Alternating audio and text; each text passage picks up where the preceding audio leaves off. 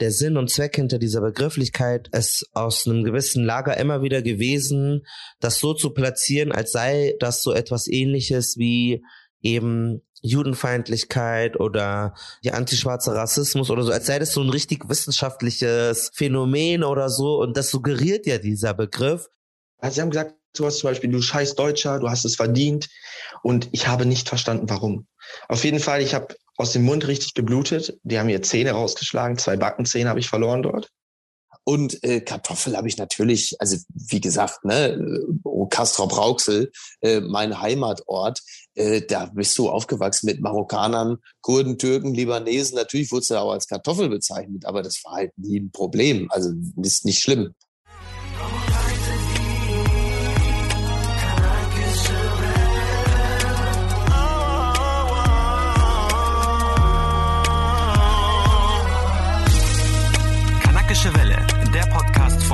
Marcel Nadim Aburakia und Malcolm Ohanbe. Stellt euch vor, ihr kommt neu in die Klasse, ihr wollt einen Neustart wagen und wenige Wochen später werdet ihr nur aufgrund eures Deutschseins verprügelt. Es ist ein bisschen komplizierter als das, aber wir haben jemanden gefunden, den diese Geschichte passiert ist. Mega heftig, also fängst irgendwie neu an, denkst dir so, oh mein Gott, ich bin in einer neuen Schule, ich freue mich drauf, wen lerne ich kennen. Und dann kassierst du einfach die miesesten Schläge, weil du in Anführungszeichen eine Kartoffel oder ein Deutscher bist. Ihr seht es schon im Titel, genau darum wird es in dieser Episode gehen. Bevor wir aber tiefer drauf einsteigen, auch die Geschichte erzählen von dem Typen, der sogar blutig geschlagen wurde, sich sogar ritzen musste. Deswegen tatsächlich Triggerwarnung. Es wird auch um Mobbing gehen und eigentlich in irgendeiner Form auch diskriminierende Gewalt. Wir sind der Podcast Kanakische Welle. Ich heiße Marco Mohanwa und wir sind ein Podcast zum Thema Identität im Einwanderungsland Deutschland. Ähm, alle zwei Wochen sprechen wir über Rassismus, aber auch über Geschlechterrollen oder Diskriminierung, über Genitalgesundheit oder Ehrenmorde. Deswegen viel Spaß bei uns. Wenn ihr eventuell von Apokalypse und Filterkaffee kommt, dann herzlich willkommen an die ganzen Mickey Beisenherz-Fans. Macht's euch gemütlich, holt euch einen Tee und Mickey wird auch in dieser Folge stattfinden, so wie viele andere tolle Leute. Mein Name ist Marcel Nadim Aburakia. Ich bin der zweite Teil dieses Podcasts. Und ich habe direkt mal eine Aufgabe für euch alle, die alten und die neuen äh, HörerInnen. Screenshottet doch jetzt mal die Folge, teilt sie mit euren Followern auf Twitter oder auf Instagram, markiert uns unbedingt, damit wir das auch sehen. Und ganz wichtig, wir haben ein kleines Spiel. Immer am Ende der Folge haben wir den Emoji der Woche. Den könnt ihr dann unter unseren neuesten Instagram- oder Twitter-Post oder sowas packen, damit wir auch sehen, ihr seid bis ganz zum Ende dran geblieben dieses ganze Thema Deutschenfeindlichkeit, das wird ja auch immer ähnlich auch in der Form so Rassismus gegen Weiße immer mal wieder diskutiert, ob es das gibt auf den sozialen Medien. Vielleicht seid ihr auf Instagram oder auf Twitter, kann es zum Thema werden, aber auch am Küchentisch oder vor allem auch in der Schule so.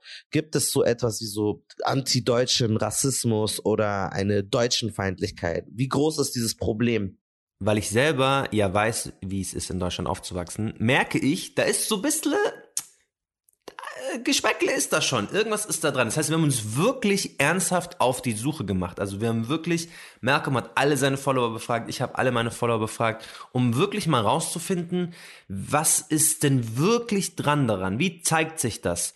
Wie leiden Menschen darunter? Und deswegen müssen wir erstmal noch so ein paar Begriffe erklären, weil wir natürlich die Diskussion auch so natürlich wie möglich führen möchten. Also in dieser Folge äh, wird ganz unabhängig von Staatsbürgerschaft jemand immer wieder als Deutscher oder als Halbitaliener oder als Ausländer bezeichnet und wir sprechen davon. Wir wissen, dass man Nationalität nicht anhand des Namens oder der Eltern erkennt. Dazu haben wir eine ganz eigene Folge produziert, die da wiederum heißt Woher kommst du? Also wirklich. Aber hier war es der Einfachheit geschuldet und um auch die Logik der TäterInnen nachvollziehen zu können. Also man denkt oft in Schubladen, natürlich ist das viel, viel komplizierter am Ende des Tages, aber für die Geschichten und für die Stories muss man es manchmal so runterbrechen. Ja, wir haben ja auch die Interviews geführt und dann dein Interviewpartner muss dich ja auch verstehen. Und wenn der die ganze Zeit von Deutschen und Ausländer spricht und du sagst, meinst du etwa Deutsche ohne Migrationshintergrund und POC, dann funktioniert das auch im Interview manchmal nicht. Und insofern. Ja, und ich weiß ja auch, wie es war, als ich aufgewachsen bin. Und bei uns gab es auch einfach, es gab halt die Deutschen und die Kanaken und die Kanaken, ob der jetzt Türke war oder nicht, oft wurde der einfach als, als Türke bezeichnet. Es waren wahrscheinlich in vielen Fällen auch Kurden dabei für die Leute war das so einerlei. Und deswegen nehmt es den Leuten nicht übel, wenn die das jetzt so sagen. Es ist alles im Sinne der Diskussion. Wir haben einige Personal Stories mitgebracht. Wir haben einen richtig krassen Fall, den wir am Anfang schon gehört habt. Und wir haben ein paar Einordnungen durch so Gesellschaftsexpertinnen. Also Josefina Praku wird auch mit dabei sein. Die war schon in einer Folge über ähm, kritisches Weißsein. Karim Feriduni, das ist ein, ein Rassismusforscher, wird dabei sein. Miki Beisenherz, den haben wir am Anfang schon angekündigt. Hallo nochmal an alle Fans. Äh, Hasnain Kasim äh, wird dabei sein, der ist so ein, ähm, ein deutscher freier Journalist, äh, betrachtet die Gesellschaft und Jan Fleischhauer. Und wir schauen uns die Ursachen und Muster dahinter an und wollen auch so einen Zukunftsblick irgendwie versuchen zu geben. Wohin denn mit diesem Phänomen? Reicht uns das, dass das alle zwei Wochen mal aufpoppt auf Twitter? Oder wollen wir doch kritischer damit umgehen? Wir klären auch abschließend, ultimativ und für immer, sind Alman und Kartoffel denn jetzt eine Beleidigung oder kann man dieses Wort wirklich frei verwenden? Wir geben euch die Antworten am Ende der Folge. Tatsächlich ist es so, wenn wir in der Mediathek von ARD oder ZDF gucken, haben wir unter dem Schlagbegriff Deutschenfeindlichkeit gar nichts gefunden. Also äh, viel Berichterstattung gibt es tatsächlich nicht dazu. Es ist aber gerechtfertigt, weil es einfach kein so großes Problem ist. In einem Land, wo die Mehrheit der Menschen deutsche StaatsbürgerInnen sind und gleichzeitig auch, was auch immer das ist, sich Teil des deutschen Volkes fühlen, über diese ganze gibt es überhaupt ein deutsches Volk oder eine deutsche ethnische Gruppe, haben wir auch eine ganze Folge gemacht, die äh, heißt, woher kommst du wirklich? Die könnt ihr euch anhören. Ja, man hat jetzt gesagt, ARD-Mediathek und ZDF-Mediathek haben wir nichts gefunden. Ich glaube, es gibt einen einzigen Beitrag dazu von Panorama vom NDR. Ich glaube, der ist schon so alt, dass er es nicht in die Mediathek geschafft hat. Der hat die Digitalisierung nicht mitgemacht. der ist auf YouTube. Genau, der ist auf YouTube, den werden wir euch auch verlinken. Da geht es tatsächlich um zwei ähm, nur deutsche Schüler an einer, ich glaube, Berliner ähm, Hauptschule oder sowas. Problemschule. Gesamtschule, so. Problemschule würde man, äh, hätte man vor 15 Jahren gesagt. Und die machen wirklich aufgrund ihres Deutschseins eine ganz schreckliche Erfahrung. Auch in der Thomas Morus Hauptschule gibt es kaum noch deutsche Schüler.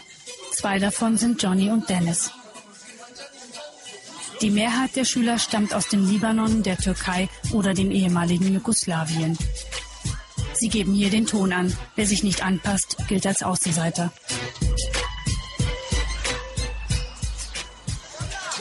Stelle mir das ganz schön schwierig vor, wenn man hier bestehen will. Die anderen bilden alle so große Gruppen und die fast einzigen zwei Jungs mit blonden Haaren stehen irgendwo in der Ecke und versuchen nicht aufzufallen. Und was machst du dann eigentlich, wenn die dann anfangen, dich so zu ärgern? Wir gehen einfach jetzt so rein oder wir laufen irgendwo hin, dass die nicht nachkommen. Das ist so euer Alltag? Ja. Ja, so. Was muss man sich da anhören? Mich beleidigen sie Opfer, was machst du hier? Verpiss dich mal. Hat es was damit zu tun, dass ihr nicht dazugehört irgendwie? Oder? Weil wir keine Ausländer sind vielleicht. Ich will wissen, was auf dem Schulhof abgelaufen ist. Die Lehrerinnen unterbrechen ihren Unterricht und erlauben mir, den Vorfall mit den Schülern zu besprechen. Und äh, ich wollte erstmal gleich vorab fragen. Wir sind ja da äh, mit Johnny und Dennis auf dem Hof gewesen. Ich habe mich mit denen gerade unterhalten und da ist eine Meute von Schülern gekommen und hat sie getreten, bespuckt, geschubst und ist dazwischen gesprungen. Du warst zum Beispiel dabei. Ich würde ganz gerne wissen, warum das so ist. Ja, weil, weil die bestimmt nicht mit den anderen rum, rum, rumhängen. Deswegen werden die so viel mehr als Außenseiter bezeichnet. Und Meistens machen ja auch Türken immer so Gruppen und so. Und wir sind dann einfach Außenseiter, nur weil wir Deutsche sind. Ich bin doch selber Deutscher und keiner macht, keiner macht das bei mir so. Mhm, und warum, woran liegt das, denkst du? Ähm, es liegt daran, dass, also, wie ich mich verhalte und so. Also, wir verhalten uns alle so wie Gangster. Wir sind keine Gangster, wir sind keine Gangster, aber wir verhalten uns so. Wir bauen Scheiße und so. Und wir sind keine Streber, wir sind nicht gut in der Schule und so. Und Johnny ist gut in der Schule und er benimmt sich auch richtig. Er macht keine Scheiße und so, deswegen ist er ein Außenseiter. Ach so. Aber wir sehen schon, es ist ein ganz kleines Problem, was einmal beschrieben wurde. Ähm, aber ähm, ob das jetzt was Größeres ist, das erfahrt ihr erst am Ende unserer Episode. Ich beschäftige mich ja ganz gerne mit Kultur. Auch so im Deutschrap oder in so der bekanntesten Musikrichtung hier in Deutschland ist es manchmal auch immer wieder Thema. Also der Rapper Flair redet ganz oft darüber, dass er so als deutsche Kartoffel verprügelt wurde, beleidigt wurde, ähm, obwohl er, glaube ich, auch sogar polnische Wurzeln hat. Und er musste sich beweisen unter den ganzen Arabern in Berlin und so. Da hat er das schwer. Er hat diesen Song Deutscher Bad Boy Adler auf der Motorhaube, jeder sitzt schwarz und gold. Ich bin ein böser Junge, deine Gang ist viel zu gay. Drückst doch Stopp, ist okay, denn jeder drückt beim Gangster Play. Blaue Augen, weiße Haut, tätowiert, weit gebaut. Jeder hat's kapiert, ein deutscher Bad Boy. Also er thematisiert eigentlich immer wieder seine Deutschstämmigkeit und das finde ich interessant, weil ihm wird ja immer wieder unterstellt, so ja, voll der Nazi, aber vielleicht ist es ja auch so aus so einem, ich bin der Underdog, in dem, wo ich aufgewachsen bin, war ich die Minderheit, will ich jetzt nicht, kann ich nicht abschließend sagen. Und deswegen sagt er so, guck mal, ich bin auch stolz, dass ich Deutsch bin, so wie die anderen stolz sind, dass sie Libanesen sind oder sowas. Hm. Und dann, ich weiß nicht, ob du das mitbekommen hast, es gab diesen Cashmo. Ja, ja. Der hat einen Song gemacht über Allmannfeindlichkeit. Und hat viel, viel Hate dafür bekommen, ja. Tja. Nur der Allmann. Gefühlt bin ich der Einzige, der darüber redet. Hör zu. Erzähl euch, wie es ist, wenn du hier in meiner Haut steckst. Wenn du als ein Mann im Kenneckviertel aufwächst. Wenn du am Block die Kartoffel bist. Und wenn es heißt, komm mal raus mit dem Feuer in der Faust und sie boxen dich. Er hat auch viel Hate dafür bekommen. Der war auch in dem Podcast von Cheyenne und Garcia und hat sich da auch erklärt. Cheyenne und Nisa. Oh Gott, stimmt. Cheyenne und Nisa, sorry. Ähm, und natürlich verstehe ich das auch, dass man als so Feuilletonist sagt, hey krass, was ist das für ein komisches äh, Lied mit Deutschlandflagge? Aber wenn man sich wirklich damit auseinandersetzt und wenn ihr auch die Folge hört, wenn er solche Erfahrungen gemacht hat wie einige unserer Leute, dann ist es vielleicht nachvollziehbar. Ich meine, wenn du eine Stelle kassierst, nur weil du ein Allmann bist und er fühlt sich ja wie so Teil der der, er hat auch so einen Boxerschnitt und er fühlt sich eher Teil von sozusagen Nicht-Almans, dann ist da vielleicht doch eine, eine Form von Marginalisierung. Bevor wir jetzt so äh, auf Metaebene steigen, würde man ja so schön sagen, und wir hören, wie krass auch diese Geschichte war, als der wirklich seine Backenzähne verloren hat. Jetzt mal so eine Frage an dich. Hast du schon mal Deutschenfeindlichkeit erlebt oder warst du dann mal deutschenfeindlich? Eigentlich habe ich eigentlich nie, dass ich mich erinnern könnte, eine besonders deutschenfeindliche Gesinnung oder so gehabt. Und ich habe auch länger drüber nachgedacht und ich habe eigentlich auch nicht, weil er deutsch oder blond oder weiß ist oder so angegriffen oder gemobbt. Ich hatte auch bei mir zu Hause im Haushalt, gab es jetzt nicht irgendwelche Vorurteile, oh, die Deutschen sind so oder die Deutschen sind so. Ich weiß, dass, wo ich aufgewachsen bin, was ich gesehen habe, die ersten so blonden, weißen, oder ich habe sie halt Deutsch genannt, weil die halt deutsche Nach Namen, Vornamen und Nachnamen hatten und weiß waren. Und die, die ich kannte, waren halt sehr arm und haben so Alkoholikereltern gehabt oft oder so habe ich die wahrgenommen.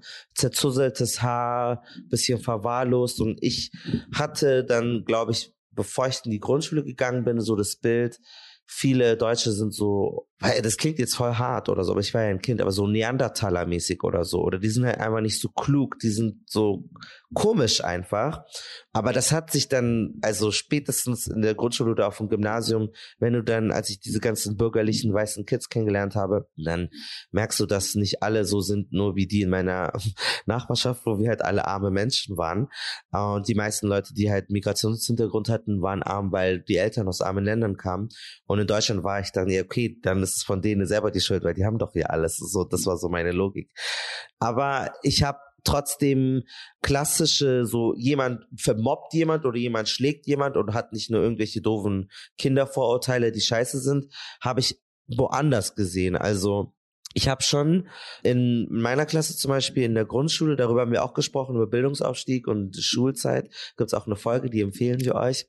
Bei mir in der Grundschule gab's vielleicht, weiß ich nicht, vielleicht drei Kinder, die keinen Migrationshintergrund hatten in der Klasse und sonst hatten alle so einen unterschiedlichen Background. Gibt's auch sogar ein Foto bei uns auf Instagram. Und der hieß Micha und der war ein Kumpel von mir und wir sind mal zum Spielplatz gegangen, zum Bolzplatz, um Fußball so gegen, gegen das Tor zu schießen. Ich weiß nicht, was wir gespielt haben. Und dann kam so ein Typ, ich glaube, der hieß Gelami oder so. Ich weiß nicht, woher er war. Also er war weiß, aber ob der jetzt Albaner oder Türke oder Bosnier oder Bulgare oder so, I don't know. Und dann kam er so und wir spielen da so mit, mit meinem Freund Micha Und er guckt uns so an, so richtig aggressiv, wie von einem Erkan und Stefan Film. So richtig so, Alter, äh, was geht hier? Und so. Ich so, wow, was ist das für einer? Er geht direkt auf den Micha zu. Er sagt so, bist du Deutscher? Und der war so, hä, was redest du so? Was meinst du? Was laberst du? Uns hat er gar nicht erst gefragt. Er so, bist du Deutscher? Er so, ja schon, ja so richtig so. Naja, mein Opa ist aus Tschechien oder so. Nein, du Wichser, das zählt nicht, du bist ein Deutscher. Und dann hat er ihm richtig ins Gesicht geboxt. Er hat ihm so richtig, boah, und wir haben den, wir hatten auch kein so Mitleid irgendwie mit ihm. Also wir haben, mein Bruder und ich haben schon verstanden irgendwie, der Ausländer sozusagen ist der Underdog irgendwie, obwohl er ihn geschlagen hat. Wir waren froh, dass er nicht auf uns losgegangen ist. Und das hätte er wahrscheinlich gemacht, wenn wir weiß und blond gewesen wären. Aber der wollte Deutsche kloppen. Wir haben dann gesagt so, hey, hör mal auf. Wir haben den weggescheucht. So, was ist los mit dir? Wir haben ein bisschen mit dem Micha noch so drüber gesprochen. Irgendwie war es vielleicht nicht genug tut, aber so ein bisschen, er hat auch immer wieder so rassistische Dinge gesagt, aber so Alltags, Rassismus, jetzt nichts. Der Micha. Der Micha, ja, ja, ja. Und ich glaube, deswegen hatten wir da nicht so ein großes Mitleid. Aber trotzdem, es war ja unser Freund und wir waren so, hey, tut mir leid, was dir da passiert ist, bliblablub. Dann, ja, hat er die Schläge kassiert und dann war das zu Ende. Das heißt, ich, das gibt es schon auf jeden Fall. Und dann ist es so, dass ich tatsächlich den Vater von jemandem ausfindig gemacht habe, dessen Kind in München auch krass gemobbt wird, weil es ein Allmann ist. Also der wird doch Allmann genannt und das beschäftigt den. Also ich habe den extra angerufen und das Telefonat ist nachgestellt, was ihr jetzt da hört, weil ich ja auch die Privatsphäre dieser Person wahren möchte. Dadurch, dass er in einer Klasse von 31 Schülern ist, der Philipp, das sind fünf Deutsche und die anderen sind Ausländer. Mhm. Das heißt, mehr Minderheit geht ja gar nicht. Und es ist für den Philipp wahnsinnig schwer, der Anschluss zu finden. Und da waren dann zum Beispiel so Sachen wie letztes Jahr, da gab es irgendeine, die stand, glaube ich, irgendwie auf ihn, eine von den Irakerinnen oder so. Und die hat dann zu ihm gemeint, ja, komm doch mal mitspielen zum Tischtennis. Und dann ist er da mit zum Tischtennisspielen gefahren und dann hat sich da halt herausgestellt, es sind eigentlich nur Albaner oder irgendwelche arabischen verschiedenen Gruppen da. Mhm. Und er war halt der einzige Deutsche. Er war halt immer der Allmann. Hey Allmann, kommst du auch wieder? Das ist schon mal das Erste. Dann habe ich gesagt, schau mal Philipp, wenn ich in der Schule damals 1991 zu einem einzigen Türken in der Klasse gesagt hätte, hey, kommt der Türke morgen auch? hätte ich einen Verweis gekriegt und mein Vater hätte mir links und rechts eine gegeben und wir hätten gesagt, wir gehen da morgen zu ihm hin und entschuldigen uns. Trotzdem ist Alman natürlich für ihn nicht schön. Auch wenn er weiß, dass das wahrscheinlich sogar mehr wohlwollend gemeint ist und gar nicht böse. Trotzdem ist das, wie wenn ich jetzt zu dir sage, ah geil, da kommt der Malcolm, der Schwarze, weil ich jetzt vielleicht gerade total geil bin auf Hip-Hop oder so, dann wirst du auch irgendwie zu mir sagen, aber so richtig geil finde ich das jetzt eigentlich nicht. Mhm. Und dann haben sie nicht mit ihm geredet. Die Albaner haben Albanisch geredet und die anderen haben irgendwie irgendwelche arabischen Dialekte geredet. Und irgendwann nach zwei Stunden hat der Philipp mich angerufen und gefragt, ob ich ihn abholen kann. Oh. Dann habe ich ihn gefragt, was war denn denn los? Ja, die haben nicht mit mir geredet, kein Wort, keiner hat Deutsch geredet. Und das war's. Er ist danach dann nie wieder hin. Das war eine Gruppe von mehreren Leuten und das Problem, sage ich mal, das haben die da halt öfter. Einer der besten Freunde vom Philipp, der ist Albaner und je älter er wird, desto mehr ist er natürlich irgendwie so der Gangster und irgendwie glaube ich, hat der ein bisschen angefangen, sich auch für den blonden deutschen Kumpel zu schämen. Es scheint ja immer wieder ein Thema zu sein, dass er die Kartoffel oder der Allmann ist und wie geht's ihm damit? Also sieht er das locker oder stört es ihn? Also er leidet da wirklich wahnsinnig drunter. Er leidet da drunter und ich merke das. Und ähm, er hat natürlich irgendwie Angst, sich zu wehren, weil wenn die alle Allmann zu ihm sagen, dann ist es natürlich häufig so, dass da vielleicht einfach nur ein Deutscher oder zwei Deutsche da daneben stehen. Und gegenüber stehen halt zehn Leute und die sagen Allmann. Der Philipp hat auch erzählt, dass es relativ häufig so ist, dass sie über ihn in der dritten Person reden. Mhm. Soll man den Allmann auch einladen? Ich habe Geburtstag oder so. Es stört ihn nicht, aber es trifft ihn, sage ich mal so. Und es war halt eben dann auch so weit, dann hat er gesagt, er würde jetzt auch einen Schulwechsel machen, weil er hat jetzt echt die Nase voll, weil er findet keinen Zugang. Er hat keine Chance, Freundschaften zu knüpfen. Mhm. Das war schon schwer für ihn. Ganz am Anfang ist er mit einem Kroaten und einem Bosnier unterwegs gewesen, also mit dieser Jugo-Riege, und dann hat er festgestellt, dass die Albaner mit ihm nicht mehr reden.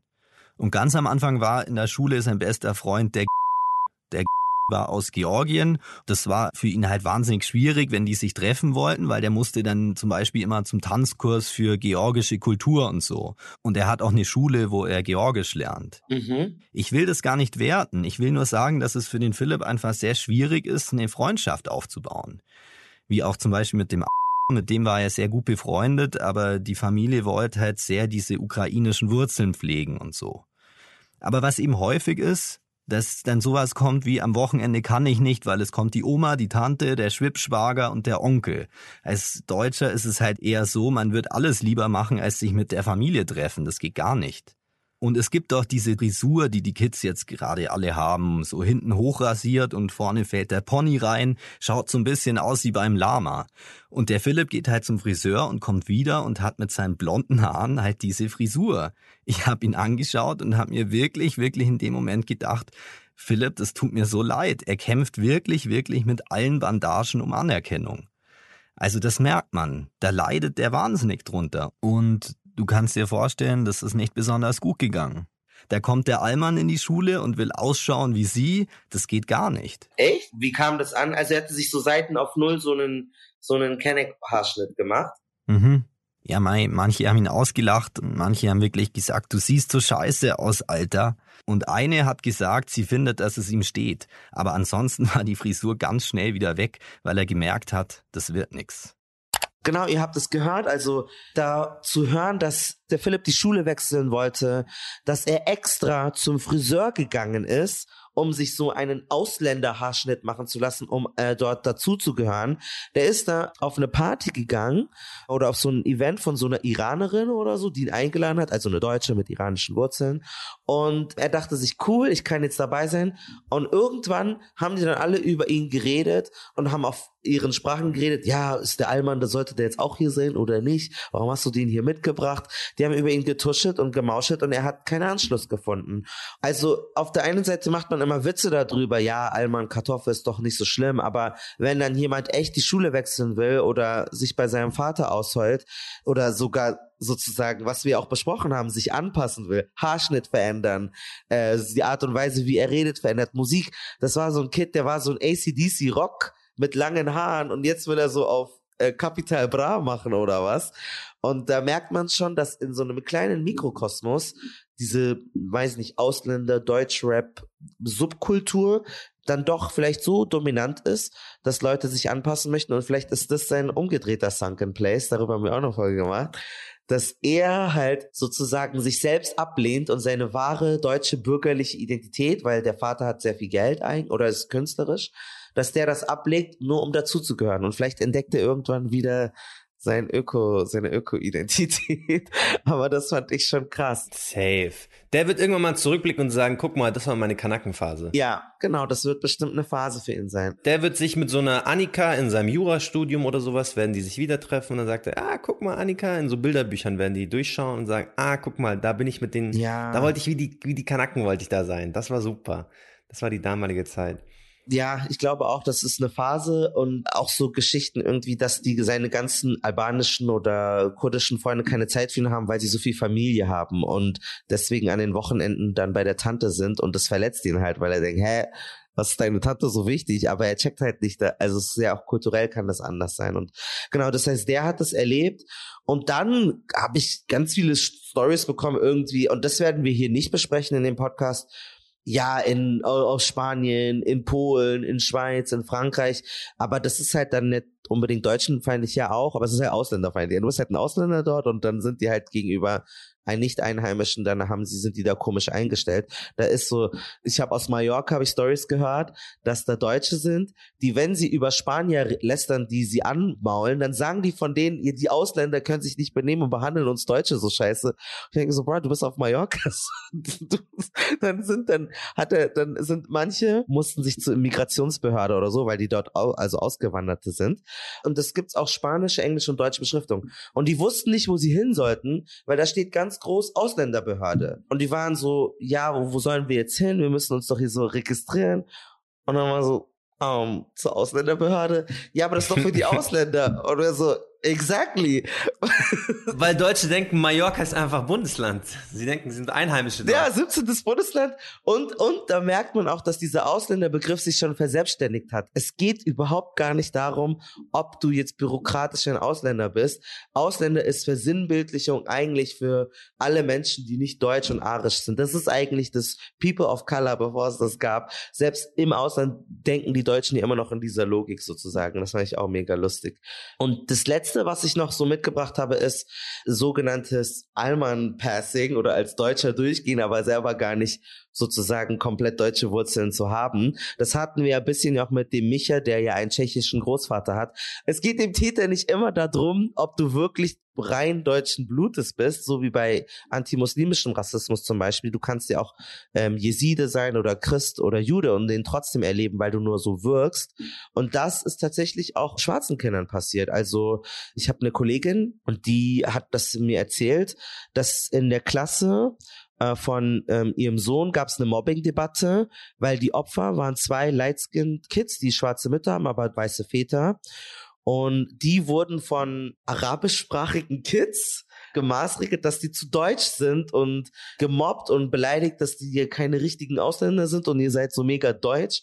Ja, und das kann auch vorkommen, vereinzelt wahrscheinlich, in so Gegenden, wo deutsche Muttersprache vielleicht äh, nicht der, der Standard ist bei in den Elternhäusern eventuell. Ja, total. Ich habe das auch oft gelesen, mitbekommen, dass Leute dann sowas gesagt haben wie, du bist ein Weißer gefangen in einem schwarzen Körper. So Deutsch-Türken haben das auch oft, wenn die sich nicht so kanakisch geben, dann wird denen nicht abgenommen, dass sie richtig türkisch sind. Und ich hatte das ja selber auch ein bisschen. Also einfach weil ich halt 50-50 bin oder 100-100. Mhm. Man lebt in so einer Zwischenwelt und es gibt dann schon immer so Radikale, die einem das dann nicht so richtig abkaufen. Also die Deutschen kaufen dir eh nicht ab, dass du ganz deutsch bist. Warst du schon mal Täter oder betroffen von deutschen Feindlichkeit? Ich meine, du bist ja weiß und du hast ja auch einen niederbayerischen Hintergrund. Und insofern ist es vielleicht naheliegender, dass du solche Anfeindungen erlebst. Also, wurdest du mal so Kartoffel genannt mit Imbrunst? Nee. Ich habe noch nie den, also erstmal meine nieder, niederbayerische Herkunft ist natürlich der Stolz meines Lebens. es ist nichts im Leben, was ich lieber erwähne, dass ich, ähm, also dass meine Mutter aus Niederbayern kommt. Ich wurde nie in meinem Leben Kartoffel genannt, ich wurde nie in meinem Leben Alman genannt.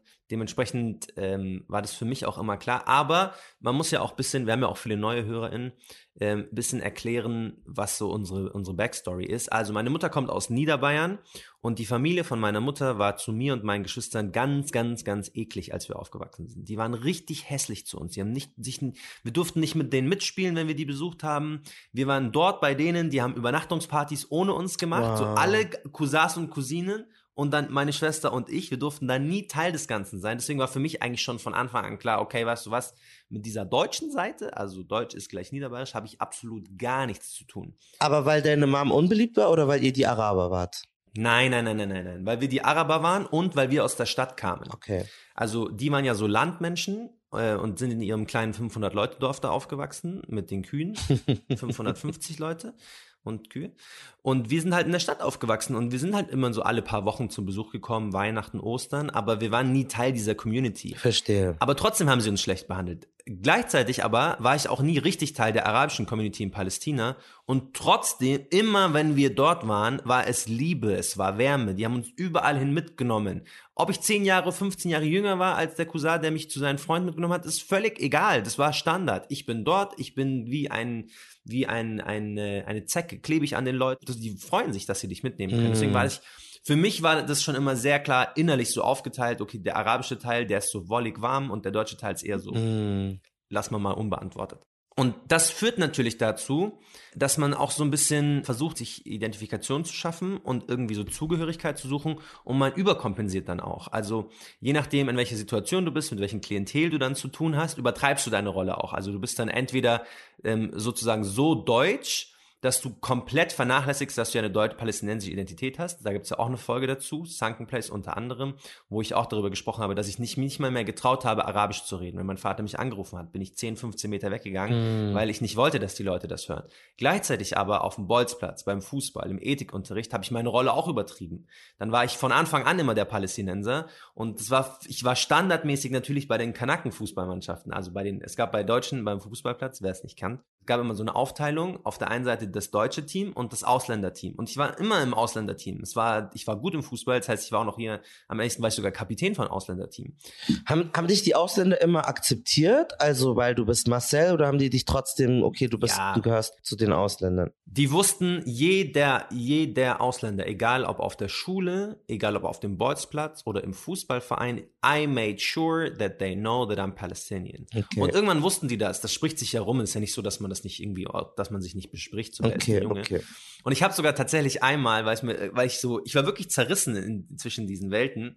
Einmal hat ein türkisches Kind zu mir gesagt, ich komme aus Arabien. Also bin ich nach Hause gelaufen und habe angefangen zu weinen, weil ich so gesagt habe, der hat gesagt, ich komme aus Arabien. Was ist Arabien? Ich komme aus Palästina. Ach. Also, das ist ein kleiner Ausflug. Lustig. Anyways, war ich Täter oder war ich Opfer? Ich war definitiv eher auf der Täterseite, würde ich sagen. Ich habe auch gerne über so Kartoffel gelacht, Alman gelacht. Und ich muss sagen, wenn jemand so Witze gemacht hat, Deutsche wären so spießig oder so geizig oder so, so kulturlos, gottlos. Es war schon ein bisschen lustig. Also ähm, ich habe darüber gelacht, weil ich auch irgendwie so ein bisschen die Gehässigkeit darin habe ich in meiner persönlichen Geschichte ja auch gesehen und habe gemerkt, so ja, ich mag meinen deutschen Teil auch nicht. Also finde ich es irgendwie legitim, darüber zu lachen. Mm. Und deswegen finde ich auch diese Folge irgendwo wertvoll, weil ich schon gemerkt habe, es gibt da was. Also es gibt so diese klare Grenze Ausländers und Deutsche und man macht sich auch bisschen über die lustig. Aus so einer, aus so einer niederen Haltung raus, also man ist immer irgendwie trotzdem strukturell irgendwie die Schwächeren und in der Minderheit, aber trotzdem, du versuchst so dein Bestes, hier und da so reinzupieksen und beim Fußball zu sagen, die sind so schlecht und so, so kulturlos, keine Ahnung habt ihr, wenn es um, um so äh, Musik ging, um, um, um Hip-Hop. Also du hast immer gemerkt, so ja, es gibt eine ganz klare Aufteilung zwischen den Almans und den Kanaken. Und man, die Kanaken haben schon ihr Bestes getan, aber am Ende des Tages konnte halt auch jeder Deutsche sowas sagen wie, ich kauf dein Leben. Und du saßt halt so da machtlos, weil am Ende des Tages kauft sein Vater wirklich dein Leben und du konntest nichts machen. Mm, ja, äh, ich habe da zwei Gedanken zu. Also ich finde das einmal mega interessant, dass du sagst, so arabisch, der arabische Teil war so wonnig warm für dich. Weil es gibt ja auch genau Menschen, und vielleicht können wir darüber auch eine Folge machen, die haben auch zwei so verschiedene kulturelle Prägungen. Die eine ist Deutsch und die verbinden nur alles Positive mit der deutschen Seite. Oh, da war es so fürsorglich, da war so toll. Ist vor allem viele Frauen. Und die sind aber traumatisiert von irgendwie, wenn es, wenn die aus der einen Hälfte irgendwie Indisch, Palästinensisch, Türkisch, Französisch, nicht auch nicht immer, was auch immer, aber das, also es kann auch nichts mit dem Geschlecht zu tun haben, aber dass es genau umgekehrt ist und sozusagen da sind wir auch bemüht darin zu sagen, nur weil vielleicht dein einer Elternteil aus dieser Kultur oder dieser Familie dich schlecht behandelt hat, es ist ja trotzdem schade, wenn du diesen ganzen Teil von dir ablehnst, weil du hast ja trotzdem diese gambischen Wurzeln, auch wenn der ein gambischer Dad voll Kacke war oder so, oder der, die Familie. Also das ist voll interessant, dass das so Menschen, die so zwei verschiedene, wenn sie, also das, das eine, was sie mit dem einen verbinden, ist ja bei mir eigentlich auch, aber eigentlich war beides okay.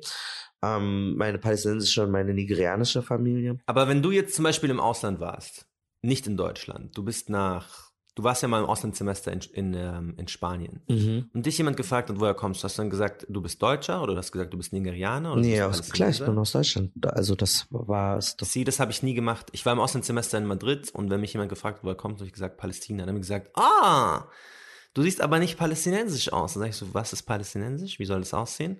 Also ich glaube, dass ich hatte diesen, ich habe keinen so deutschen Stolz, deswegen fiel es mir einfacher, über diese Witze zu lachen, Deutschen feindlich vermeintlich zu sein. Das hatte ich nicht.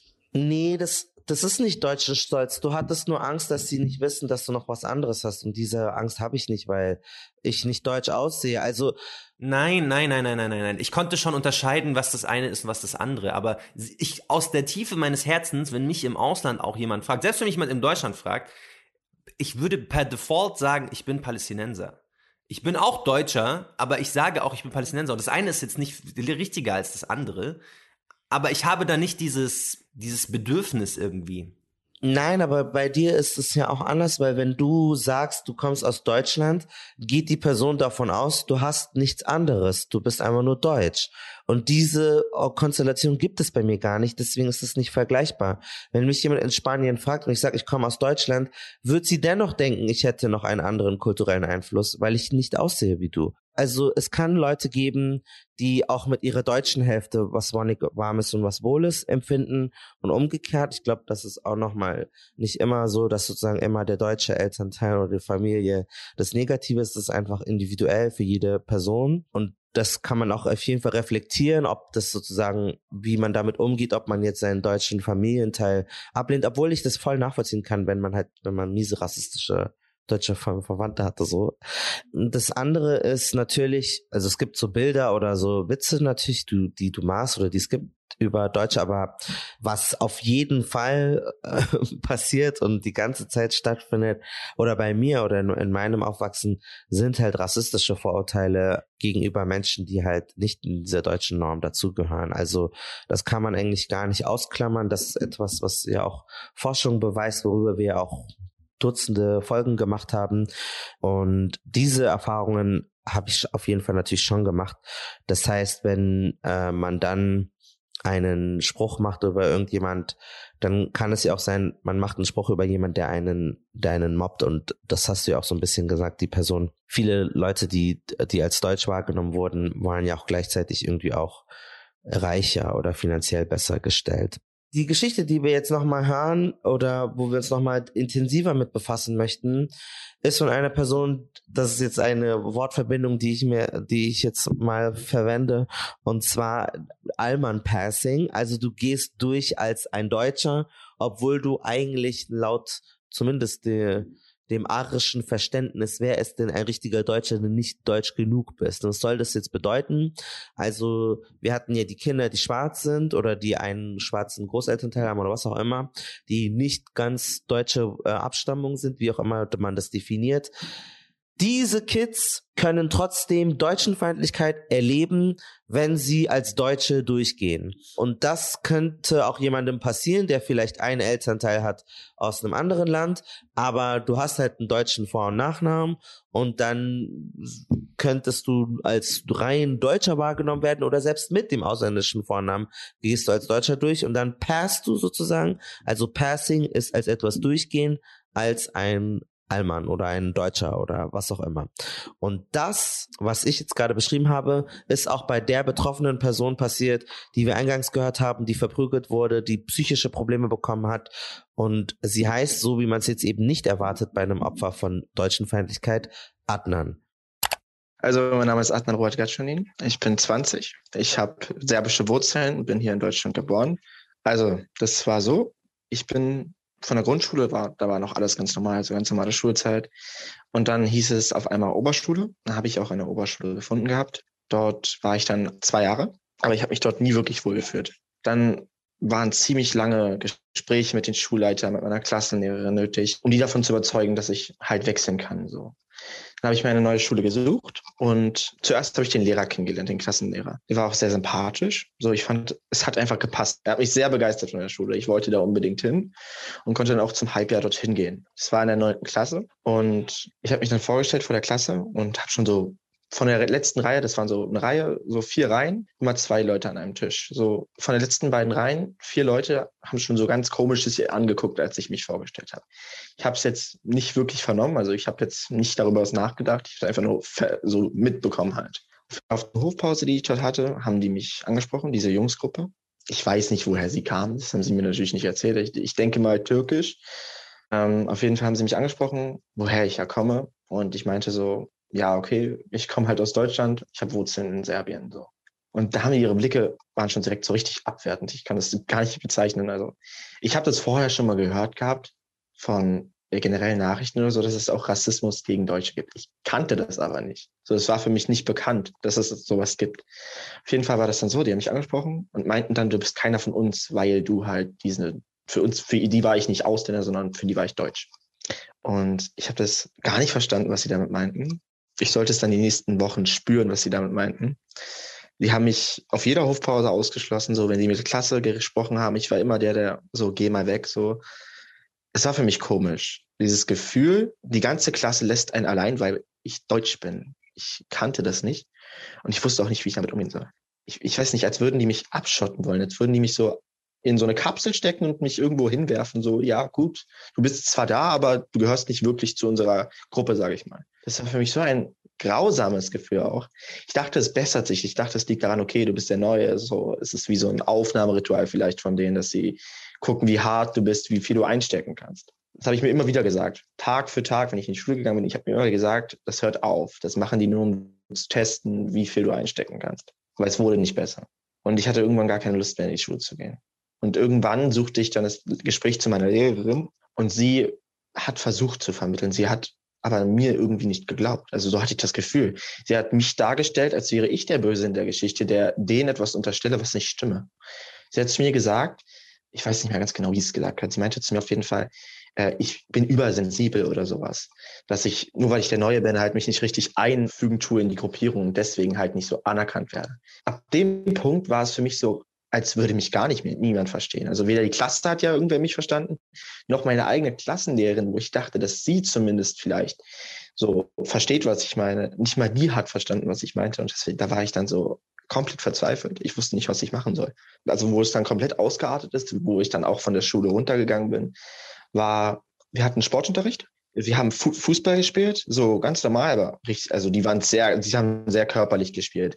Und auch wenn sie mit mir in den Zweikämpfen waren, waren da auch radikalere Sachen mit drin, so richtig reintreten und so. Auf jeden Fall dann nach der Sportstunde geht man ja hoch in die Turnhalle und zieht sich um wieder. Es war in der letzten Stunde. Wir waren auf jeden Fall dann alle oben. Die, die oben, die Kabine leerte sich immer mehr. Ich war dann noch da und zwei Leute von denen. Auf jeden Fall, die zerrten mich dann, äh, haben mich dann angefangen zu schubsen und haben dann immer weitergemacht. Und desto mehr ich mich gewehrt habe gegen diese Sachen, die sie gemacht haben, desto schlimmer wurde es, was sie gemacht haben. So, sie fingen dann an, nach dem Schubsen, wo ich mich angefangen zu wehren, wurde dann schlagen, treten. Und ich wusste nicht mehr, wie ich mich wehren sollte. Ich habe dann angefangen zu weinen, so richtig bitterlich. Und die haben mich dann in diese Dusche gezerrt. Das sind ja immer so Duschräume. Die haben mich dahin gezerrt und mich dort getreten auf dem Boden, geschlagen, mich hochgezogen, wieder hier so am äh, Schlawittchen und mir ins Gesicht geschlagen. Also sie haben gesagt, sowas zum Beispiel, du scheiß Deutscher, du hast es verdient. Und ich habe nicht verstanden, warum. Auf jeden Fall, ich habe aus dem Mund richtig geblutet. Die haben mir Zähne rausgeschlagen, zwei Backenzähne habe ich verloren dort. Und ab dem Zeitpunkt, ich lag dann dort oben in dieser Tonhalle. Die beiden sind dann gegangen. Ich lag da oben noch. Ich lag da bestimmt eine Stunde, bis die nächste Klasse hochkam und Sportunterricht hatte und jemand gemeldet hat, dass, dass da jemand ist so diese Sportlehrerin, die die ganze Zeit in der Tonhalle drin war, obwohl ich ja auch dort war, kam dann auf einmal hoch und meinte, was ist dir denn passiert? Mm, mm. Ich wollte aber nicht reden. Ich hatte Angst, wenn ich etwas sage, dass es schlimmer wird. Ich bin dann nach Hause gegangen mit blutigem Gesicht.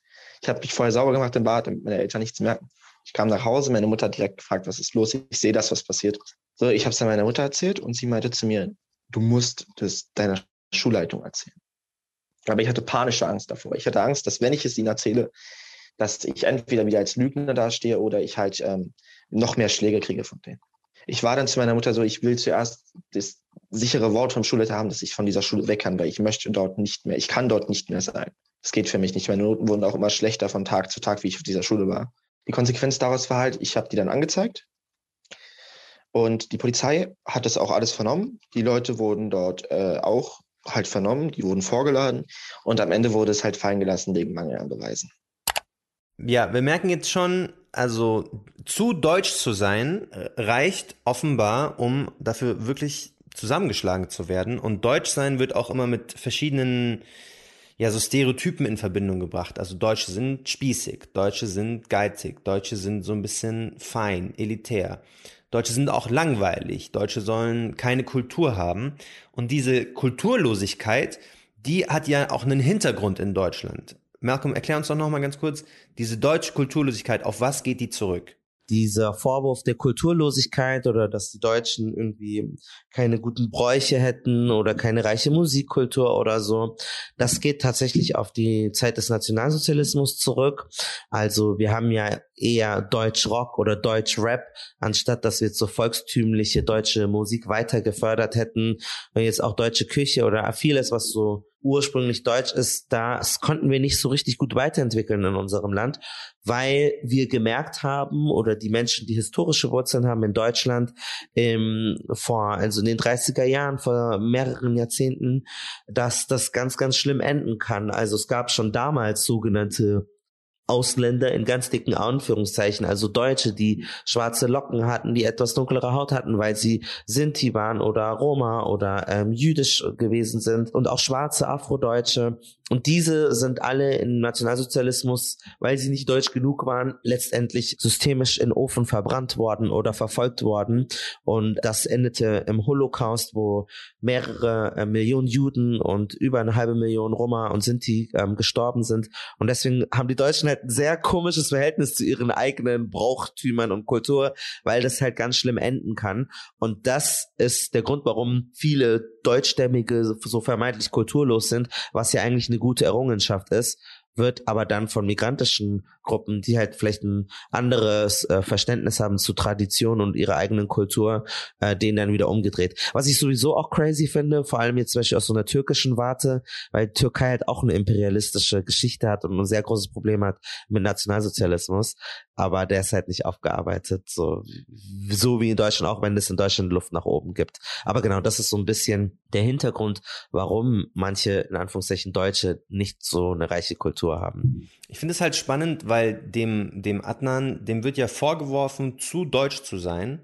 Und dem wird auch gar nicht erlaubt, sozusagen den anderen Teil seiner Identität, das serbische Dasein. Ob das jetzt so super groß ist oder nicht, das wird ja einfach negiert. Also er ist dann einfach ein Deutscher und er kassiert sozusagen stellvertretend für die Deutschen. Und ich finde, das ist irgendwie ein spannendes Konzept und ich frage mich halt, Kanaken, die Deutsche mobben, ist das jetzt nur so ein Einzelfall gewesen? Also wir haben jetzt dann einen sehr, sehr spannenden Einzelfall und der ist ja sehr, sehr eindrücklich und wir haben jetzt auch von anderen ja schon gehört, aber es fühlt sich immer so an, einmal in der Schulhistorie, da nochmal in der Schulhistorie. Und trotzdem bespricht man das ja auf Twitter so, als ob das irgendwie strukturell da irgendwie mehr wäre. Ich habe deswegen auch mit Karim Feriduni gesprochen. Der hat so die Forschungsschwerpunkte Rassismuskritik in der pädagogischen Institutionen, der schaut sich äh, Rassismus an Schulen an und er macht viel so politische Bildungsarbeit in der Migrationsgesellschaft. Und der hat äh, zu deutschen Feindlichkeit Folgendes gesagt. Ein Rassismus gegen Weiße kann es gar nicht geben, weil Rassismus und die Erfindung menschlicher Rassen von weißen Menschen in die Welt gesetzt äh, worden sind. Also weiße Menschen haben äh, im Zeitalter des Kolonialismus, im Zeitalter der Aufklärung Rassen erfunden, um schwarze Menschen versklaven zu können. Also Rassen gab es nicht schon immer, sondern Rassen wurden erfunden im Zeitalter der Aufklärung, äh, weil gleichzeitig nicht nur die äh, Deklarierung universeller Menschenrechte äh, pro proklamiert worden äh, ist in Europa, also indem man in Europa behauptet hat, wir sind alle frei gleich Brüder und Schwestern, sondern gleichzeitig auch schwarze Menschen versklavt worden sind. Und man kann nicht auf der einen Seite der Welt behaupten, wir sind alle frei gleich Brüder und Schwestern und auf der anderen Seite der Welt Menschen versklaven. Diese Botschaften sind ja äh, nicht kompatibel zueinander. Um sie kompatibel zueinander zu machen, haben weiße Menschen Rassen erfunden. Also sie haben gesagt, ja gut, äh, wir sind zwar alle Menschen, aber es gibt weiße Menschen, gelbe Menschen, rote Menschen und schwarze Menschen.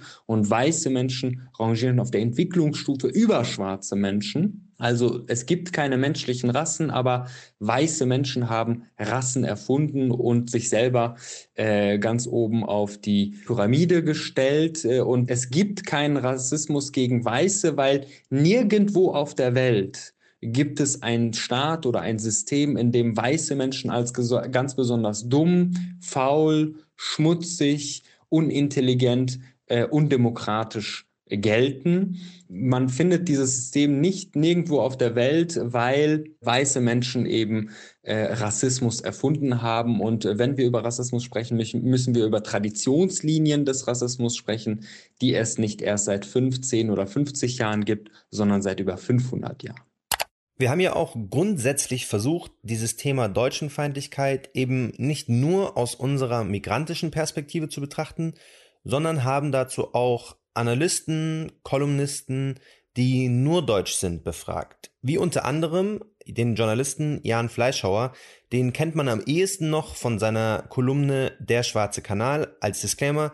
Wir sind mit einigen Thesen, Themen, die Jan so aufstellt, nicht auf einer Wellenlänge. Wir diskutieren da auch viel, haben auch im Anschluss an unser Interview für diese Folge nochmal eineinhalb Stunden mit ihm gesprochen. Und auch wenn wir uns nicht einigen konnten, war es trotzdem interessant zu wissen, wie betrachtet er das Thema Deutschenfeindlichkeit und Rassismus gegen Weiße?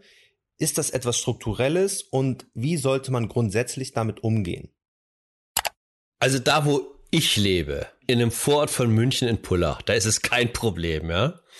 Ich könnte mir vorstellen, wenn du ein deutsches Kind in Neukölln bist, ja, Migrantenanteil 90, 95 Prozent, da könnte es ein Problem werden, ja. Ja, gut, wenn du als Deutscher gewissermaßen ausgemacht bist, den ganzen Tag über angesprochen wirst, beziehungsweise als solcher auch gehänselt wirst, ah, du Deutscher, du Kartoffel, äh, das schlägt aufs Gemüt. Es ist jedenfalls eine Abwertung und es ist jemanden aufgrund einer Zugehörigkeit zu einer Gruppe, in diesem Fall zur Mehrheitsgesellschaft, also Zugehörigkeit zur Mehrheitsgesellschaft, nämlich der Deutschen, äh, der sich aber in diesem Fall in der Minderheit befindet, äh, herauszugreifen äh, und zu verspotten. Und das ist das klassische, sagen wir das, was man Bullying normalerweise nennt, ja, also in unserem Gespräch, das war relativ lang, haben wir ihn als reflektierten, netten Gesprächsgast wahrgenommen. Aber er hat zum Beispiel letztens eine Kolumne geschrieben, ähm, die wir als transfeindlich wahrgenommen haben. Malcolm, du hast dich mit dem Thema mehr befasst. Wie ist deine Einordnung dazu? Der hat diesen Text geschrieben, wo es um TransaktivistInnen ging. Wenn ihr wollt, könnt ihr den lesen. Ich fand ihn nicht sehr gut. Und wir als Kanakische Welle sind auf jeden Fall solidarisch mit Personen, die nicht binär sind oder die sich als trans identifizieren. Und wir sind auch überhaupt nicht der Auffassung, wie er das da beschrieben hat, dass es so eine Art Terrorismus gäbe von Transaktivisten. Er sagt natürlich, ja, es ist eine Kolumne, da musst du übertreiben mit der Sprache wir sind der Auffassung, muss man das auf dem Rücken von einer eh bedrohten Minderheit machen. Also das ist aber dann wieder eine Frage, was darf Comedy, wo ist die Grenze von Satire, was ist nach oben treten und nach unten, gibt's auch eine ganze Folge zu. Und passend zu diesem Was darf Comedy haben wir natürlich auch mit Mickey Beisenherz gesprochen. Er ist Comedian, auch mit einem sogenannten Migrationsdefizit. Das bedeutet, er hat, soweit er weiß, auch nur deutsche Vorfahren und deutsche Wurzeln äh, was auch immer das dann auch ist, aber ihr, also ihr wisst, was ich meine. Und seine Auffassung zu dem ganzen Thema Deutschenfeindlichkeit war wie folgt. Ja, ich merke ja schon, ich werde ja immer nur reingeschnitten in solche Folgen. Das ist ja schon mein Schicksal hier, ne? Ich bin die Wurst. Ich bin die Wurst der kanakischen. Ich bin bei der kanakischen Welle, bin ich die Wurst. Ich werde einfach irgendwo reingeschnippelt. Ja, die Kartoffel. So, die Quotenkartoffel. Ja, natürlich gibt es diese Geschichten. Und diese Geschichten sind natürlich, wenn sie passieren, auch schlimm. Und die werden jetzt höchstwahrscheinlich auch nicht dazu beitragen, dass diese Person, die dann aufgrund ihres Deutschseins verprügelt wird, jetzt eine besondere Zuneigung zu der jeweiligen Bevölkerungsgruppe entwickelt, die ihn da verprügelt hat. Er wird natürlich mit diesen Leuten etwas sehr Negatives verbinden. Das ist ja völlig klar. Natürlich gibt es diese Geschichten im Einzelfall. Die wird es auch immer geben. Ich glaube nur nicht, dass das in diesem Falle ein gesellschaftliches Problem ist, wo man jetzt mal dringend ran müsste. So. Ja, naja, ich meine, es ist ja auch einfach lustig, wenn du, wenn so meine, meine sechsjährige Tochter kommt mit ihrer lustigen Stimme und sagt, ich habe mich Kartoffeln und Allmann gedacht. Also ich würde natürlich auch den Kopf schütteln und würde natürlich auch äh, mich wundern und sagen, was soll denn so eine Scheiße?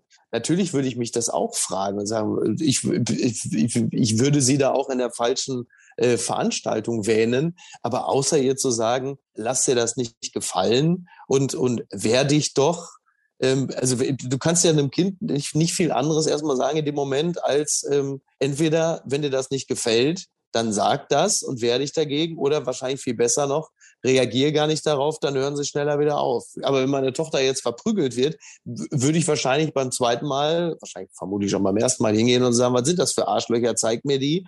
Und dann siehst du plötzlich, wie ich mich auf dem Schulhof als mit 40er mit so 14-Jährigen kloppe. Und wahrscheinlich kriege ich was auf die Schnauze und äh, dann geht's mir wieder wie in diesem Sommer 1993. Natürlich gibt es das und das hat es immer gegeben und ich habe das auch gesehen, auch als ich selber Jugendlicher war und habe es aber auch in den letzten 30 Jahren, seitdem ich das das letzte Mal selber gesehen habe, nie als ein strukturelles Problem in Deutschland erkannt. Und das, das wird es auch bis auf weiteres nicht sein.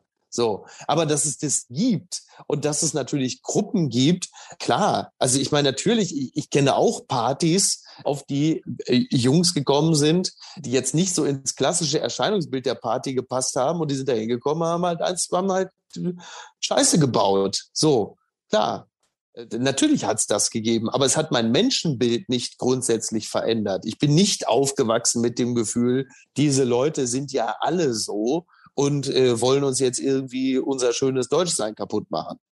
Also ihr seht schon, Unsere zwei Tokenweißen äh, sagen, dass Deutschenfeindlichkeit sicherlich irgendwo mal vorkommen kann, aber es ist definitiv kein strukturell ernstzunehmendes Problem. Ich halte das auch für, ähm, für ganz wichtig und das ist auch meine, meine Position, ehrlicherweise.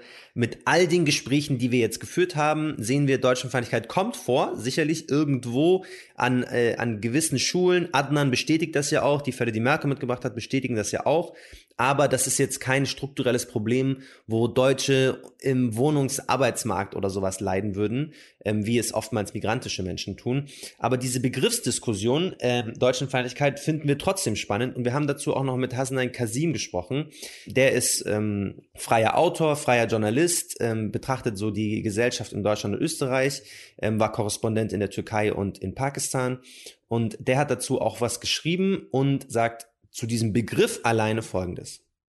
Ich finde diese Begriffe auch falsch. Also diese Debatte Deutschenfeindlichkeit, naja, als ob man irgendwie gegen die Deutschen ist. Es gibt merkwürdige Äußerungen, wo Leute sagen, die Deutschen sind so, aber ich finde das so dieses beleidigte äh, Zurückziehen, ah, die sind alle feindlich gegenüber uns Deutschen, finde ich irgendwie albern, dass Deutsche als Weiße als Kartoffeln bezeichnet werden, also deutsche Weiße, weiße Deutsche dann äh, weiß ich das von manchen Weißen, dass die so schlucken. Sagen, oh, das ist doch auch irgendwie unfair und so.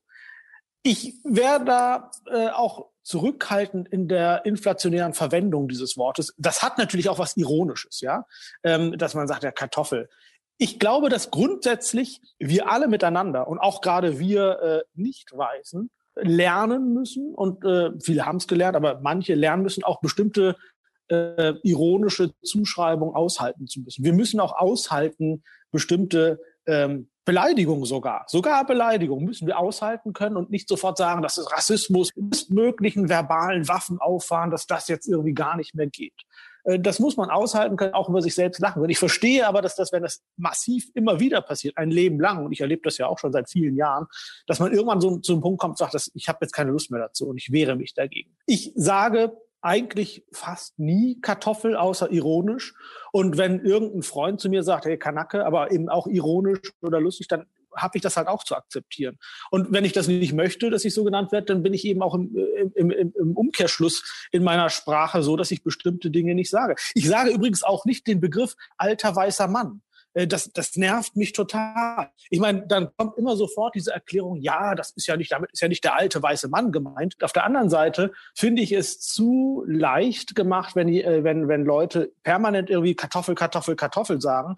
Und sobald dann irgendwas kommt und sagt, immer, das reicht mir jetzt, das ist jetzt mal gut, dann, dann sofort kommt, na, guck, meine Geschichte, die ist ganz groß und ich habe da ganz viel erlitten und deswegen darfst du zu mir nicht sagen.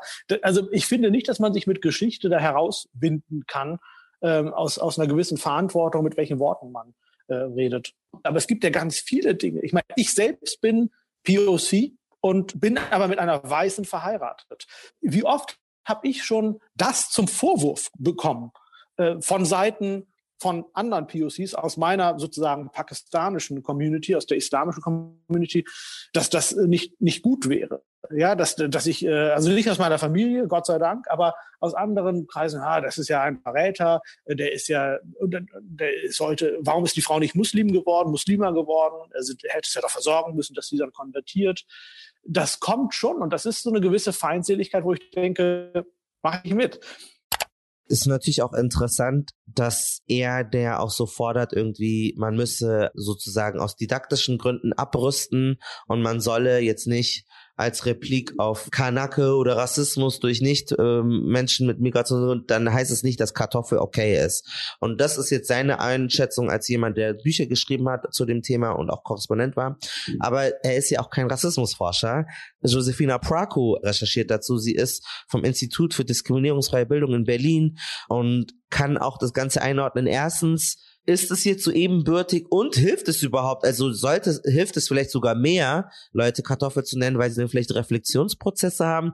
Ist es jetzt nützlich oder nicht? Wir haben mit Josefina Praco auch nochmal über den ganzen Begriff gesprochen und was die Forschung zu dem Thema sagt. Wenn wir uns mit rassistischen Fremdbezeichnungen wie zum Beispiel dem N-Wort befassen, ist es wichtig, dass wir hierbei immer im Hinterkopf behalten, dass diese Begriffe nicht für sich stehen, sondern im Grunde ein rassistisches System insgesamt repräsentieren. Es geht also wenn Menschen das N-Wort zum Beispiel verwenden, nicht um eine individuelle Beleidigung, die wir hier in den Blick nehmen, sondern wir müssen immer daran denken, mit Blick auf Rassismus als strukturelle Form von Diskriminierung, dass es immer auch Anknüpfungspunkte gibt, nämlich zur institutionellen Ebene und der strukturellen Ebene. Das heißt, diese Ebenen sind immer miteinander verbunden. Das ist im Übrigen auch der wesentliche Unterschied zwischen Begriffen wie Kartoffel, Allmann oder auch dem N-Wort. Während also Kartoffel und Allmann weder eine historische Komponente haben, die Rassismus ja grundsätzlich hat, wie zum Beispiel das N-Wort, gilt das für Kartoffel und Allmann nicht. Hinzu kommt, dass auch hier es einfach keine Verbindungen gibt zur institutionellen oder strukturellen Ebene. Sprich, weiße Menschen werden also mit diesen Begriffen nicht ausgegrenzt auf eben diesen unterschiedlichen gesellschaftlichen Ebenen. Und deswegen ist es wichtig, dass wir diese Begriffe klar voneinander unterscheiden und wahrnehmen können, dass die einen Begriffe mit tatsächlicher und auch systemischer Gewalt verbunden sind, wohingegen die anderen tatsächlich vor allem auch als individuelle Beschimpfungen verwendet werden. Ich will damit gar nicht sagen, dass es in Ordnung oder legitim ist, Menschen zu beschimpfen. Allerdings wiegen dadurch natürlich die Beschimpfungen nicht gleichwertig. Jetzt haben wir aber trotzdem hier dieses ganze, die ganzen Zahlen und die ganze äh, Metaebenen, Einordnungen von Leuten, die halt jetzt vielleicht nicht akut betroffen sind davon, die keine krassen Sachen damit erlebt haben. Und natürlich ist es so, dass wir denen auch recht geben. Also wenn Mickey und Jan und egal aus welchem Spektrum und wir haben wirklich, wir sind jetzt weit gegangen, äh, altersgruppenmäßig, geschlechtsmäßig und auch politische ähm, Einordnung und alle waren so, ne, das ist jetzt nicht so ein Riesenproblem. Für manche ist es aber ein Riesenproblem. Wenn du blutig geschlagen wirst, wenn du eine Schelle kassierst wie der Micha, wenn du die Schule wechseln möchtest wie der Sohn von dem Typ aus München, ähm, wenn du gemobbt wirst, dann ist es dir auch egal, ob das jetzt strukturell ist oder nicht. Am Ende hast du eine traurige Geschichte. Und wir wollten dann nochmal schon zurückgehen zu Adnan, weil auch wenn wir wichtig finden zu sagen, es ist kein Problem auf struktureller Ebene, ist es dennoch ein ernstzunehmendes Problem. Und wenn jemand so etwas erfährt, dann solltest du die Person nicht auslachen, sondern ihr ernsthaft auch zuhören. Also ich glaube, gerade bei diesem Phänomen, manche Menschen verlieren sich da so in dieser Diskussion und auf so einer Ebene, wie wichtig dieser gesellschaftliche Mehrwert äh, ist oder wie groß der ist, Deutschenfeindlichkeit ernst zu nehmen oder auch nicht. Ich glaube, für uns und auch für die Opfer von Deutschenfeindlichkeit, die es ja offensichtlich gibt, ist es schon interessant, sich mit deren Gefühlen auseinanderzusetzen. Wir wollen auch auf die Hintergründe gleich nochmal eingehen, aber eins führt ja dann zum anderen. Und ich glaube, wenn man als Kind, als Jugendlicher diese Erfahrungen macht, aufgrund seines Deutschseins, aufgrund seines zu Deutschseins gemobbt zu werden oder gewalttätig zusammengeschlagen zu werden, dann prägt dich das für den Rest deines Lebens. Also Adnan hat uns diese Geschichte erzählt und als er mir das erst auf Instagram erzählt hatte, war das das. Also er hat mir nur erzählt, okay, er wurde da zusammengeschlagen und im Nachhinein hat er uns dann sich geöffnet, sich sehr, sehr, sehr, sehr privat gezeigt und auch Folgendes noch gesagt. Dann danach, wo es halt vorbei war, habe ich, habe ich mir immer dieselbe Frage gestellt. Woher kommt das, dass sie diesen Hass, es war ja wirklich Hass, es war ja nicht dieses Ärgern oder sowas, sondern Kinder kennen, es war ja wirklich Hass, was die gemacht haben. Woher dieser Hass kommt. Und ich konnte mir keine Antwort darauf geben. Also ich dachte vielleicht, weil sie selber halt nicht deutsch sind und hier in Deutschland vielleicht schlechte Erfahrungen gemacht haben mit sowas, dass sie dann das auf alle Deutschen äh, prognostizieren und anfangen, Deutsche zu, äh, deswegen zu schlagen und zu mobben. Danach hatte ich erstmal so gut wie keine Erfahrung generell im, zur Außenwelt, weil ich war soweit, ich war in der Klinik sogar, also psychiatrische Klinik war ich. Ich war nicht mehr berechenbar, ich wollte auch nicht mehr leben. So in dieser Klinik haben mir halt geholfen, so mit dem einen umzugehen. Und ich musste für mich, egal was in dieser Klinik passiert, weil ich habe seit Anfang an gesagt, wenn ich es schaffe, über diese Probleme hinwegzukommen, will ich für mich diesen Grund herausfinden, warum sie das gemacht haben. Den habe ich bis heute nicht rausgefunden, aber ich versuche es immer wieder. Ich bin ja jetzt wieder auf einer Schule, es ist auch großteilig ganz viele ausländische Leute. Und ich habe auch vielen davon schon erzählt, was mir passiert ist. Und die sagen alle krass, ich habe mir nie vorgestellt, dass, dass es solche Leute gibt. Und die können mir auch nicht erklären, woher das kommt. Und ich verstehe es nicht.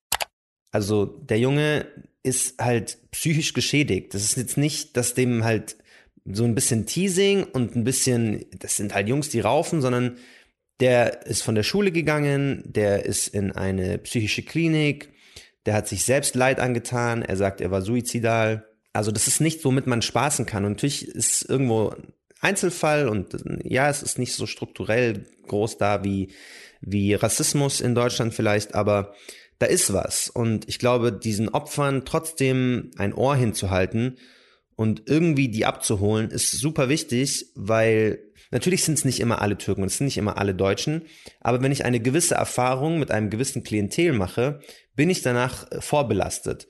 Und das ist schon ein Problem, dass man da dann auf jeden Fall diese Unterhaltungen führt und so sehr ich natürlich jetzt nicht den rechten Kampfbegriff zulassen möchte, glaube ich, müssen wir eine Art und Weise finden, wie wir damit umgehen und dieses Thema trotzdem besprechen, ohne so rechten Sprech irgendwie und äh, das zu normalisieren. Weil du sagst rechter Sprech, also das ist, glaube ich, vielen Leuten nicht geläufig. Wir haben ja jetzt auch immer wieder von Deutschenfeindlichkeit gesprochen, aber der Sinn und Zweck hinter dieser Begrifflichkeit ist aus einem gewissen Lager immer wieder gewesen, das so zu platzieren, als sei das so etwas ähnliches wie eben Judenfeindlichkeit oder die antischwarze Rassismus oder so, als sei das so ein richtig wissenschaftliches Phänomen oder so. Und das suggeriert ja dieser Begriff, der von diesem rechten Lager kommt oder der immer wieder so angewandt wird, dass selbst wenn es vielleicht ursprünglich mit einer netten Absicht war oder was, was tatsächliches beschreiben sollte, ist eine politische Dimension dahinter. Weil wenn du so einen Begriff setzt, sei es zum Beispiel, es ist ja vielen palästinensischen AktivistInnen wichtig, antipalästinensischen Rassismus zu benennen. Und so ein Begriff hat eine Macht, weil sobald du einen Begriff immer wieder sagst, dann denkst du, ah, okay, das ist ein richtiges Phänomen. Ich möchte kein deutschen Feind sein. Ich möchte damit nicht stigmatisiert werden. Und dazu wollen wir eigentlich nicht beitragen, dass jetzt der Begriff Deutschenfeind eine Waffe wird oder dass du jemanden Deutschenfeindlichkeit, also oder eine Institution etwas unterstellen kannst, wenn es das einfach nicht gibt. Es gibt keine Bücher oder Pamphlete, die lang und breit erklären, warum warum Deutsche äh, genetisch minderwertig sind. Es gibt keine Geschichte, in denen Deutsche aufgrund ihres Deutschseins verbrannt, vertrieben, versklavt wurden. Und es gibt auch nicht so allzu schlimme negative Vorurteile gegenüber Deutschen. Das Schlimmste ist halt, dass Deutschen Rassist äh, sein unterstellt wird. Aber das hat halt natürlich mit einer sehr krassen Geschichte zu tun. Die gehe ich auch voll mit. Aber trotzdem, glaube ich, muss man sich so als Migra-Bubble, wie auch immer man das umschreiben möchte, man muss sich trotzdem selber hinterfragen, und ich, ich sehe das ja und ich merke das ja, wie viel Abgrenzung will man denn schaffen? Also ich verstehe so diese Denke, die sind immer gemeint zu uns, wir wollen nichts mit denen zu tun zu haben. Aber das hat ähm, der Hasnain hat das auch gesagt, dass so, er sieht da jetzt nicht so viel Mehrwert darin, immer diese Safe Spaces nur zu haben und dann zu sagen, ja, aber ihr Deutschen, ihr dürft hier gar nicht reinkommen. Und ich finde es halt schon interessant. Also ich finde diesen Gedanken, den könnte man schon ausführen. Wo bringt uns das hin, dass wir sozusagen aus erstmals Selbstschutz sagen, wir wollen unsere eigenen Spaces haben, wir wollen hier nur wir sein und uns nicht verstellen müssen. Was macht das mit unserer Gesellschaft auf den verschiedenen Ebenen, wo wir eben passieren? Wenn da kein Austausch mehr stattfindet, verhärten dann einfach nur die Fronten und dann sind es halt einfach die und es sind die also ich sehe das nicht als Problem. Ich kenne in meinem Umfeld jetzt niemanden, ich kenne keinen einzigen Menschen, der nie mit weißen Deutschen zu tun hätte. So, das ist nur, das sind so komische Floskeln oder Sätze, aber also ich persönlich kenne halt solche Leute nicht. Aber du kannst ja nicht verneinen, dass es die nicht gibt klar, wenn man sich aktiv jetzt dagegen wehrt, mit einer gewissen Personengruppe oder die der Mehrheit des Landes zu verkehren, dann ist es, glaube ich, auch etwas, was ich ablehne. Also Leute, die so mit Begriffen wie Safe Space hantieren oder so geschützte Räume, in diesem Milieu, also Leute, die so reflektiert darüber sind, also die kenne ich einfach nicht. Und es könnte sein, dass es jetzt Menschen gibt, die aus anderen Gründen, weil sie die Sprache nicht beherrschen, weil sie religiöse Fanatisten sind, weil sie ähm, oder Nationalisten sind, deswegen das nicht sind, aber das ist jetzt nicht eine Migra-Bubble, die politisch aktiv ist, die, das habe ich halt noch nie erlebt. Also deswegen würde ich da, also ich, ich glaube, das trägt nicht dazu bei, zu dieser deutschen Feindlichkeit. Nee, aber was halt schon beiträgt, ist dann so diese Verwendung beispielsweise, mhm. ist jetzt meine, ich schmeiß das jetzt in den Raum. Wir verwenden ja Alman und Kartoffel als Synonym für Deutschsein einfach. Right? Also Allmann als Begriff für deutsche Menschen, die keine Rassismuserfahrungen machen. Genau. Und Kartoffel gibt es ja auch diesen goldenen, äh, goldenen Kartoffel von Neue Deutsche Medienmacher. Und also das ist jetzt nicht meine Position, aber für viele weiße Deutsche ist Allmann und Kartoffel sind Beleidigungen. Also ich habe auch noch nie jemand getroffen, der mir gesagt, also ich habe ganz viele Leute gefragt, ob sie sich beleidigt fühlen durch Kartoffel. Ich, ich schwöre auf mein Leben. Ich habe noch nie einen getroffen, der mir das ins Gesicht gesagt hat, gesagt, das beleidigt mich. Ich mache jetzt eine Instagram Story und werde schreiben, ist Alman oder Kartoffel für euch eine Beleidigung oder nicht? Oder ist das, seht ihr das beleidigend oder nicht? Aber klar, muss man jetzt auf diese Begriffe bestehen? Nein. Ähm, aber ich denke, es ist jetzt nicht so ein Problem, dass Leute die ganze Zeit und überall Kartoffel genannt werden. Und ich finde aber auf dem Schulhof, wenn dich jemand Alman nennt und dann sagst du halt zu dem, ja, und du Ithaka oder Grieche oder was auch immer, das ist halt pubertäre Schule, so, das ist jetzt nicht so schlimm. Den Vergleich hat ja Hasnein aufgestellt. Er hat ja gesagt, wenn du, wenn du zum, wenn der eine Kartoffel sagt, dann musst du auch Kanake aushalten. Gehst du damit? Wenn die beiden sich so einigen, dass das für die in Ordnung ist, aber ich habe keinen, also ich persönlich habe keine Freunde, die mich Kanake nennen, aber ich, ähm, wenn ich, ich nenne sie auch nicht Kartoffel, aber es ist ein Unterschied. Und wenn ich sage Kartoffel, heißt es für mich nicht, dass du äh, jetzt N-Wort oder was auch immer benutzt. Also ist nicht meine Meinung. Aber ja, ich würde da auch nicht mitgehen. Was, was sagen denn unsere Token-Weißen dazu, ob Alman und Kartoffel Beleidigungen sind? Dass die Leute bitte nicht so angefasst sein sollen, dass der Begriff Kartoffel sie jetzt zutiefst verletzt. Das, also das war mit der, mit der Hemdsärmlichkeit geschrieben und beschreibt einfach nur, dass es früher wenigstens auch dazu dann noch ordentlich was auf die Fresse gegeben hat und dass sie sich jetzt bitte alle nicht so anstellen sollen. Aber natürlich sind wir früher nicht alle dafür verprügelt worden, dass wir äh, als, wie sagt man so schön, Bio-Deutsche durch die Straße gelaufen sind. So, am Ende fasst es nur ein Gefühl zusammen, dass man sagt, jetzt heult mal alle nicht rum, wenn sie euch Kartoffeln nennen. Früher hätte im Zweifel auch noch was auf die Fresse gekriegt. So. Ich fühle mich jetzt nicht diskriminiert. Also wenn, mich über, wenn ich mich über jede dieser Art von, von äh, Beleidigung aufregen wollte, hätte ich viel zu tun am Tag. Ja? Da passieren mir ganz andere Dinge. Äh, muss ich mal sagen.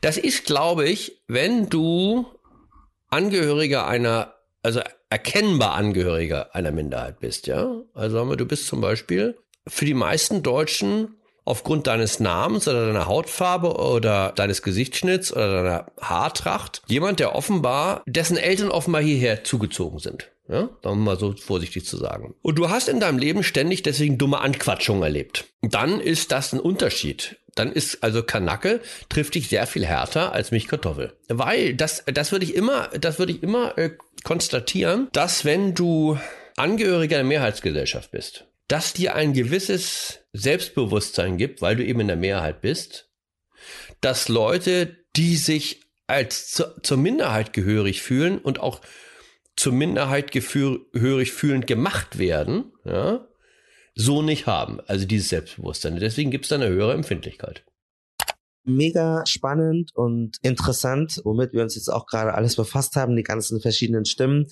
Deutschenfeindlichkeit, wenn man das eben wie gesagt eingibt, findet man dazu nicht äh, viel, weil sich die Forschung auch einig war, okay, so ein großes Problem ist es nicht. Es gibt aber andere Dinge, die sind bewiesen, die herrschen strukturell und davor ist natürlich auch Deutschland nicht gefeit. Es gibt zum Beispiel ganz klar ähm, Christenfeindlichkeit, also auf der ganzen Welt werden christliche Menschen verfolgt, Sie leben in ganz vielen Ländern als Minderheit. Ich komme aus der christlichen Minderheit in Palästina.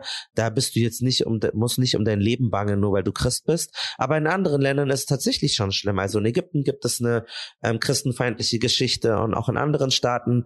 Und natürlich kannst du diese Christenfeindlichkeit importieren, äh, so genauso, ohne jetzt diesen Kampfbegriff zu benutzen. Aber wenn jetzt die türkische Gesellschaft oder die nigerianische Gesellschaft ist anti-ghanaisch und die türkische Gesellschaft ist Anti-Roma, dann haben, sind die Migranten das halt in Deutschland auch. Und wenn die irgendwie Vorurteile haben gegenüber christlichen Leuten, kann das natürlich auch in Deutschland passieren. Hat dann vielleicht nicht so viel zu tun mit deinem Deutschsein, aber es wird halt so verstanden, weil man Christ und Deutsch gleichsetzt. Das heißt, das kann sehr gut eine Rolle spielen und das sehen wir auch. Wenn du halt kein Muslim bist, dann bist du ein Kafir, dann bist du ungläubig, abtrünniger und dann bist du halt nicht so, also ich habe das, ich, das, ich würde das jetzt niemals als so eine, nicht eine, eine Non-Muslim-Feindlichkeit ähm, äh, aufzählen, aber manchmal habe ich ja Outfits an, wo die Leute denken, ich bin Muslim, weil ich mag so Gewänder oder was. Und ich merke dann schon am Flughafen oder so, ich werde voll angelächelt, ich werde voll lieb behandelt, so, oh mein Gott, Salam, mein Bruder, du wirst so gegrüßt und du merkst so, okay, so, wie geht's denen unter Leuten, die nicht Teil ihrer, ihrer Brüderschaft oder ihren Glaubensgemeinschaft sind. Aber das ist dann wieder der feine Grad. Es ist nicht okay, wenn man solidarisch ist gegenüber Menschen, die eine ähnliche Story haben. Ist es dann wieder dieser Safe Space, ah, du bist auch ein Muslim hier in Deutschland, wir sind auch eine Minderheit. Oder fängt es da schon an, dass man sagt, warum behandelst du mich jetzt anders, nur weil ich jetzt diese Mütze da trage oder so? Das heißt, Christenfeindlichkeit kann ein Thema sein. Und dann, was du ja auch angesprochen hattest, Marcel, der Adnan, der kam jetzt nicht aus den prekären Verhältnissen, sondern der hatte ja ziemlich einen Wohlstand sozusagen. Und auch der Sohn von dem Typ in München, der war jetzt auch, ich glaube, das hat er mir dann auch nämlich bestätigt. Er ist sehr bürgerlich aufgewachsen. Die Eltern haben künstlerische Berufe, der hat so Öko-Möhre gegessen oder pädagogisch wertvolle Hobbys gehabt, ähm, hat nicht so viel Fernsehen geguckt die sind einmal unterwegs gewesen und haben Schuhe gekauft. Der Philipp und äh, diese so albanische Kids. Und dann hat der Vater von dem Philipp gesagt, du hast Schuhgröße äh, äh, 44 ähm, oder 43 oder so, der hatte zu große Schuhe und hat er gemerkt, weil er die noch fertig tragen muss, weil er sich keine neuen Schuhe leisten kann. Und dann hat er verstanden, okay, dieses Mobbing gegen Deutsche ist eigentlich vielleicht nur ein Auflehnen gegen Leute, die halt viel mehr haben als du. Und vielleicht ist es Neid, oder es ist nicht Neid, es ist halt so, so oder es ist Neid. Doch, doch, doch. Es ist, ich glaube, es ist Neid. Es ist Neid. Man ist halt sauer, dass die halt alles haben und man selber ähm, nicht. Ja. Die haben sich geschämt für die Jobs ihrer Eltern, diese Kids, die die Deutschen ja. gemobbt haben. Die wollten nicht sagen, dass die Eltern Putzkräfte sind oder so. Ich glaube, da ist einfach viel Wut. Das ist so ein Auflehnen halt gegenüber reichen Menschen oft. Und das kann es sein. Und es ist ja auch oft so, dass man als Jugendlicher hast du ja auch keine andere Möglichkeit, also ich will es gar nicht so äh, gut reden, aber als Jugendlicher oder also als, als Schüler hast du keine andere Möglichkeit, deinen Frust irgendwie so freien Lauf zu lassen. Also du hast jetzt, du kannst jetzt nicht protestieren gehen gegen das System, sondern du siehst einfach nur Dinge, die andere haben. Das sind halt oftmals irgendwie so reiche deutsche weiße Kids und du willst es auch haben und du bist halt sauer, dass es bei dir nicht so ist, dass deine Eltern aus verschiedensten Gründen diese Mittel halt nicht haben. Und dann am Ende des Tages nervt dich halt auch noch diese Person. Oder du, du hast wirklich irgendeinen Hass gegen, gegen, so, gegen so Deutsche und dann lässt du es an denen raus. Ich glaube, es ist wirklich so, so Klassenkampf äh, oftmals, weil du kannst eigentlich jemanden nicht so wirklich absprechen, jetzt Deutsch oder nicht Deutsch zu sein. Es funktioniert eigentlich nicht, weil es das ja nicht wirklich gibt.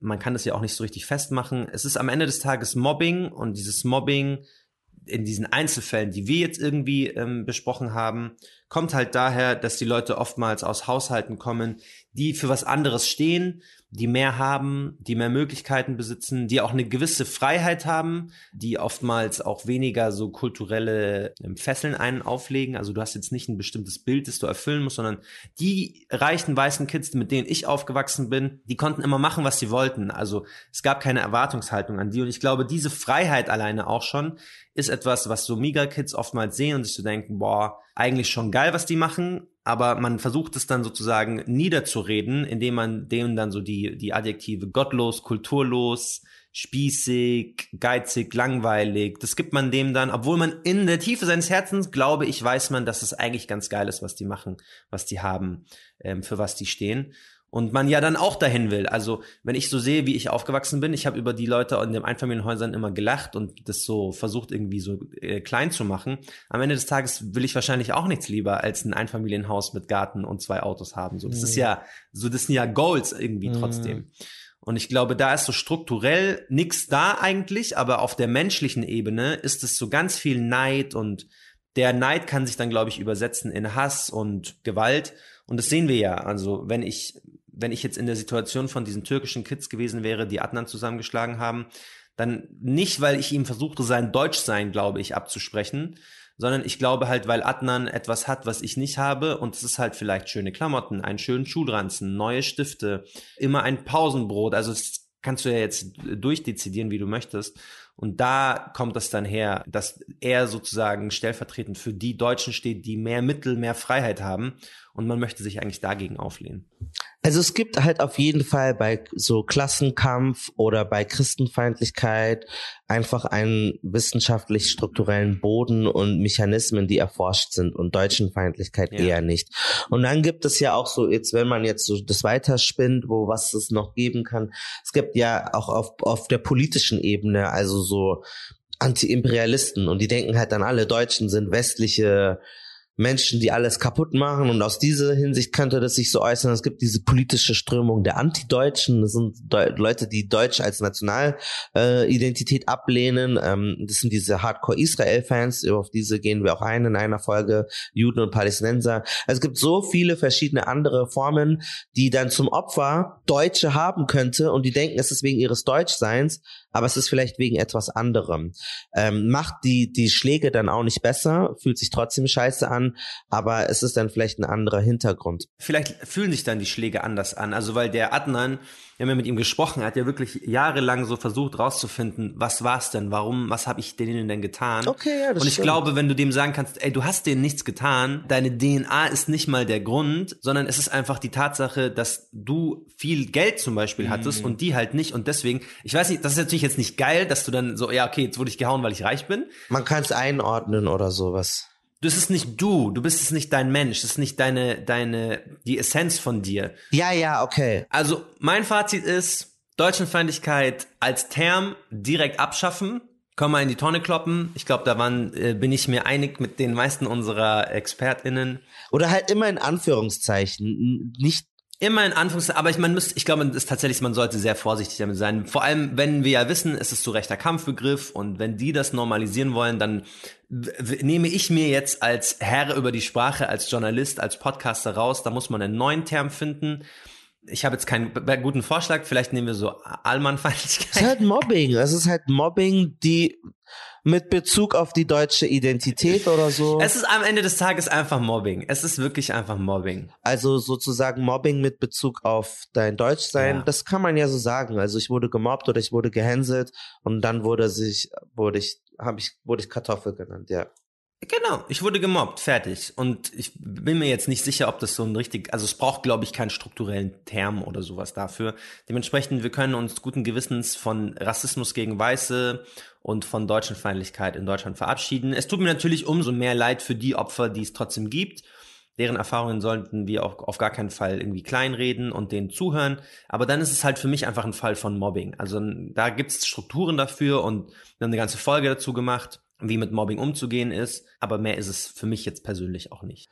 Ähm, sehe ich ganz genauso. Auf jeden Fall trotzdem finde ich es schön und richtig, dass wir uns damit auseinandergesetzt haben. Wenn ihr wirklich davon betroffen gewesen seid, dann schreibt uns gerne eine Nachricht auf Instagram, macht einen Kommentar, erzählt eure Geschichten aber auch nur, wenn es ehrlich ist. Er findet jetzt keinen Bullshit oder so. Also es ist nicht so, dass ihr jetzt da nur jeder jeder kriegt einen Kuchen ab von Rassismus oder Diskriminierung, sondern wenn ihr diese Ausnahme seid, dann erzählt es.